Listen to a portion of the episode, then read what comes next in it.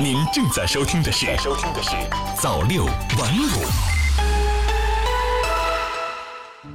朋友你好，今天是二零一九年六月十二日星期三，欢迎收听早六晚五早间新闻。首先来关注时政方面的消息，交通运输部力争二零二零年九月底前建制村全部通客车。新华社北京六月十一日电，记者十一日从交通运输部获悉，今年以来，全国新增通客车建制村两千九百四十四个，其中贫困地区一千六百九十八个，具备条件的建制村通客车率已达到百分之九十八点零二。建制村通客车工作有序推进，力争二零二零年九月底前建制村全部通客车。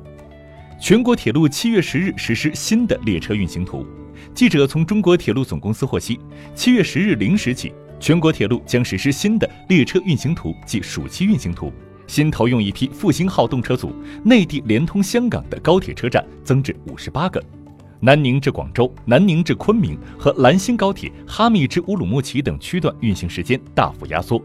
中国铁路总公司有关部门负责人介绍。此次调整列车运行图，是铁路部门深入贯彻落实中央供给侧结构性改革决策部署的重要举措，是以满足暑期客流旺季运输需求为重点，兼顾货运增量需求而进行的一次调整，对于实施客运提质计划、货运增量行动、复兴号品牌战略，助力打赢三大攻坚战，具有十分重要的意义。五 G 信号全覆盖，夏季达沃斯筹备工作进入冲刺阶段。新华社大连六月十一日电。记者十一日从大连市夏季达沃斯论坛协调办获悉，二零一九大连夏季达沃斯年会筹备工作已进入冲刺阶段。据了解，本届年会期间，大连方面继续为参会代表提供茶艺、中医、京剧等中华传统文化体验活动。会场及大连市部分区域将进行五 G 信号全覆盖。与会代表不仅可以畅享五 G 服务带来的快捷便利，还可以近距离体验五 G 支持下的全景 VR、五 G 加四 K 超高清电视等精彩应用。二零一九大连夏季达沃斯年会将于七月一日至三日在大连国际会议中心举行，这是在我国举办的第十三届，大连市承办的第七届年会。作为创新创业领域首屈一指的全球性峰会，本届年会将围绕“领导力四点零，制胜全球化新时代”的主题，举办开幕全会、企业家对话会、文化晚宴、专业分论坛、闭门会议和闭幕会议等两百余场活动。届时将有全球九十多个国家和地区的两千余名政商界领袖、学界专家和媒体代表参会。国家市场监管总局关注格力举报奥克斯。据国家市场监督管理总局网站消息，二零一九年六月十日下午，国家市场监督管理总局注意到珠海格力电器股份有限公司关于奥克斯空调股份有限公司生产销售不合格空调产品的举报信。我局对此高度关注，已于当日下午通知浙江省市场监督管理局，对有关情况进行尽快调查核实，将依据调查核实的结果，依法依规作出处置，并及时向社会进行公开。六月十日下午。格力在其官方微博上发布关于奥克斯空调股份有限公司生产销售不合格空调产品的举报信。其后，奥克斯空调在其官方微博上发布声明，作出回应。四万余辆保时捷被召回，车内空调存安全隐患。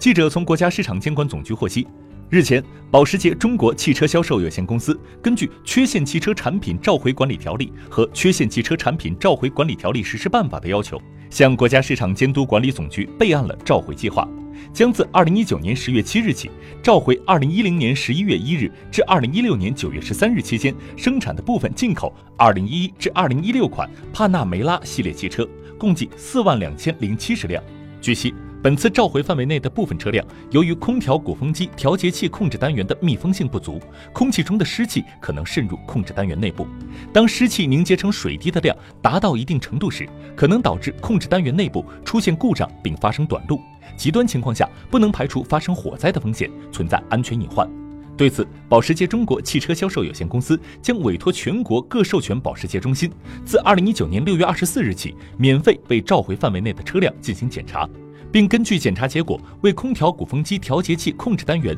临时加装密封条和继电器，降低控制单元发生短路的风险。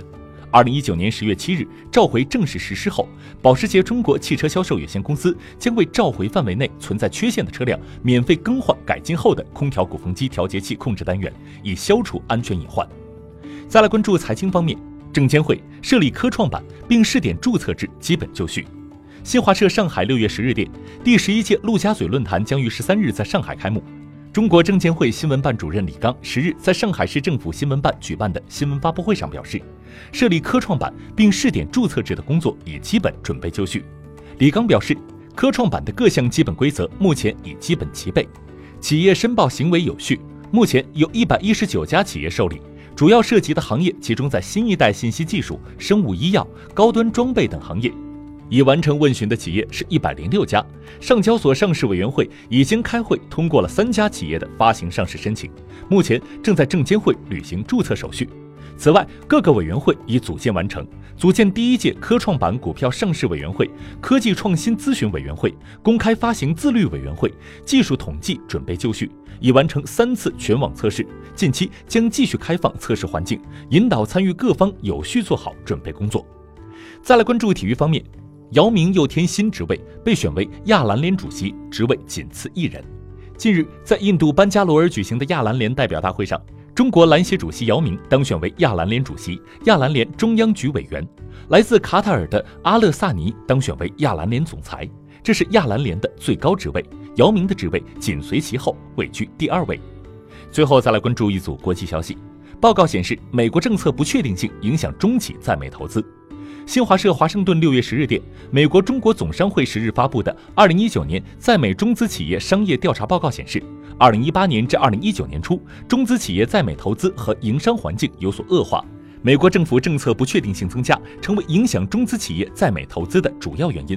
报告显示，百分之五十二的受访企业认为，二零一八年美国投资和营商环境较上一年有所恶化。百分之三十的受访企业预计未来两年美国投资和营商环境将继续恶化。高达百分之八十四的受访企业认为，美国政策不确定性增加，成为中资企业可能减少在美投资的主要原因。在问及与政策相关的挑战时，对中国输美商品加征关税成为受访企业的最大担忧。百分之七十七的受访企业表示受到关税政策负面影响，约百分之四十五的企业表示将推迟未来在美投资计划，直至两国达成协议。百分之三十八的企业计划调整全球供应链，以避免加征关税。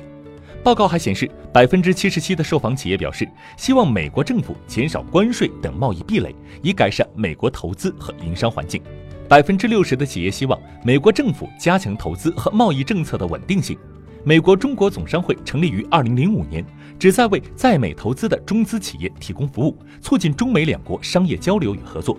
本次调查于今年二月至三月进行，共收到二百四十份有效回复。安倍访问伊朗，美伊中间人不好当。日本首相安倍晋三定于十二日开始对伊朗的访问，这意味着他将成为近四十一年来首位访问伊朗的日本首相。分析人士指出。日本进口的石油绝大部分来自中东，一旦该地区发生军事冲突，日本的能源供应将受到很大影响。安倍此访主要目的之一是希望在剑拔弩张的美国与伊朗之间充当中间人，促成双方对话。但鉴于日本影响力有限，且美伊之间的矛盾难以调和，安倍要实现目标难度不小。加拿大宣布，二零二一年起禁用一次性塑料用品。新华社渥太华六月十日电。加拿大政府十日宣布，该国将从二零二一年开始禁止使用包括一次性餐具、吸管在内的多种一次性塑料制品。加拿大总理府十日发表声明说，背信塑料包括塑料袋、吸管、餐具、盘子和搅拌棒等一次性塑料制品。到二零二一年正式实施前，背信塑料用品清单还将根据相关研究成果进一步修订和补充。此外，加拿大联邦政府将与省和地区政府合作，让制造和销售塑料产品的公司承担更多的回收塑料废物的责任。好了，以上就是今天早六晚五早间新闻的全部内容。我是 news 华，我们晚间再见。